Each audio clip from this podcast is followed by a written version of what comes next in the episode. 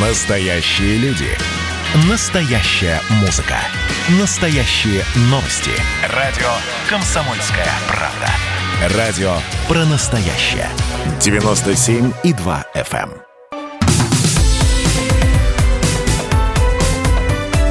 Как дела, Россия? Ватсап-страна! Вот вчера мы говорили о том, что говядина, начиная с 22 года, может оказаться недоступной для большинства россиян, потому что вырастут цены в несколько раз. Теперь э, дубль 2. Россиян предупредили о подорожании продуктов к Новому году. Традиционно перед Новым годом цены на овощи и фрукты вырастают на 15-20%. Это связано с тем, что россияне в конце декабря привыкли закупать продукты впрок, чтобы первые 10 дней января не ходить по магазинам, а быть дома с семьей. Многие этим пользуются и повышают цены. Так ли это или нет? Э, Потому что у меня вот к этой новости, которую я вам сейчас прочитал, ряд вопросов. С нами на- прямой связи директор Национального союза производителей овощей Михаил Глушков. Михаил Владимирович. Здравствуйте, да. А, ну, во-первых, я не согласен, что значит закупаться впрок и не ходить 10 дней по магазинам. И я напомню, что ряд сетевых магазинов открываются уже ближе там во, во второй половине дня 1 января. И если мне нужна картошка или помидоры, я зайду в эти магазины и куплю. Поэтому никаких проблем с этим нет. А вот вырастут ли цены на овощи на и фрукты, это уже к вопрос к вам. Ну, на самом деле, конечно, магазины-то открываются в, начале января, но как вы, если вы, если вы сходите в этот магазин, вы посмотрите, что там обычно никого нету.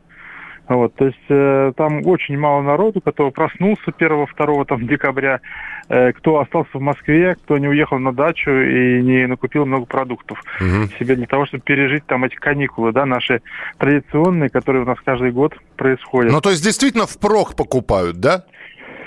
Да, конечно, конечно. Ну, все же готовят, э, значит, э, продукцию на несколько дней, как правило, да, себе, чтобы уже никуда не ходить, никуда не ездить, за рулем не, не- не за, руль не садиться, да, Мгм.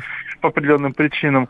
И, конечно, в этом плане у нас мы, мы видим однозначно, что со стороны сетей, мы как производители видим, что со стороны сетей резкий спрос идет в конце декабря на продукцию, а дальше в январе, как бы там первые 10 дней вообще у нас стоит, продажи стоят. А, Скажите мне, пожалуйста, и все-таки цены вырастают на все или на какой-то определенный сегмент товаров?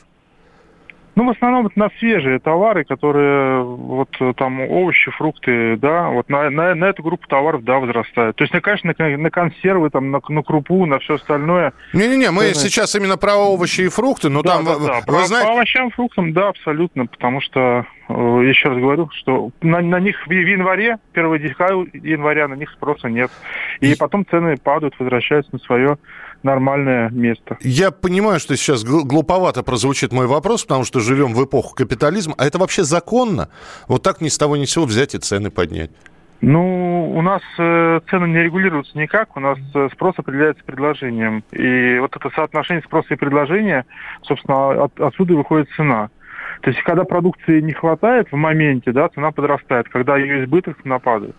Это нормальные рыночные как бы, условия, нормальные отношения. А когда цены возвращаются к своим э, изначальным позициям? Ну, на самом деле, сразу после Нового года они вернутся. Другое дело, что э, лю- людям продукция будет не нужна, и вот они после Нового года сразу же цены у нас падают. Понятно. Спасибо большое. Михаил Глушков был с нами на прямой связи, директор Национального союза производителей. Ну и Директор Ассоциации производителей и поставщиков продовольственных товаров Руспродсоюз Дмитрий Востриков сказал, что к Новому году вырастет стоимость макарон, поскольку урожай зерна также был не очень хорошим.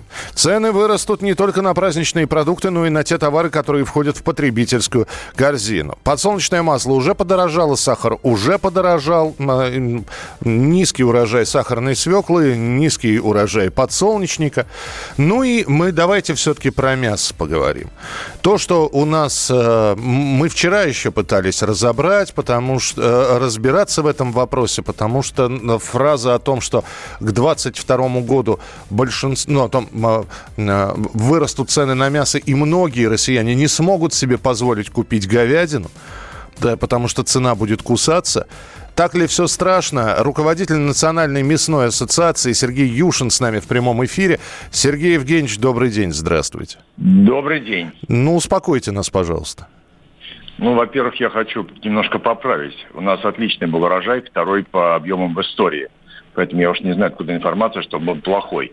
Другое дело, что мировые цены на продовольствие сильно растут в этом году.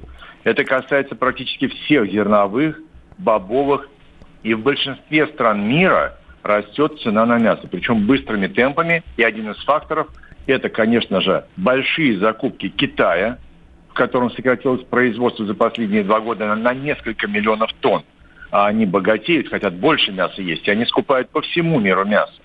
Поэтому мясо дорожает везде. В России потребительские цены последние несколько лет, 3-4 года, на мясо птицы и свинины абсолютно стабильны. Угу в оптовом звене, они повышаются и понижаются в зависимости от сезонных факторов, какая погода, чемпионаты мира и так далее, но на полке цена практически стабильна. И огромный ассортимент от недорогих товаров этой продукции, свиноводческой или птицеводческой, до брендированных, премиальная говядина и так далее. А, извините, Что пожалуйста, касается... да, Сергей да. Евгеньевич, э, ну, давайте я сразу, во-первых, на вопрос отвечу, откуда взята информация про плохой урожай зерна. Это Дмитрий Востриков. Да, я знаю. Да. Дмит... Э, Диму хочу просто поправить, и чтобы мы знали, второй в истории России урожай по объемам. А Но теп... мы много экспортируем, угу. и так как цена зерна привязана фактически к доллару и к мировому рынку, цены на зерно в России выросли с начала года на 50%.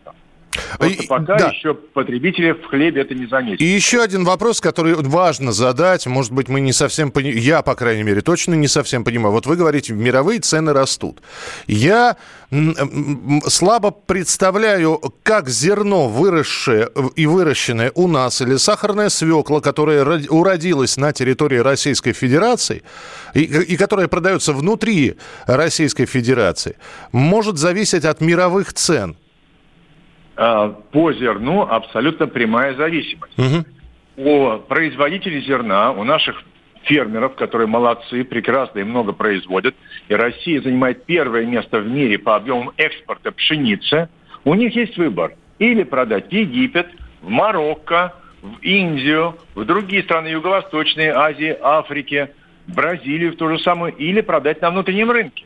И, конечно же, для того, чтобы зерно оставалось и здесь, Наши потребители зерна – это, конечно, и мукомольные предприятия, это предприятия комбикормовой промышленности, животноводства. Они соревнуются, конкурируют за этот продукт с мировым рынком. Все, я, по...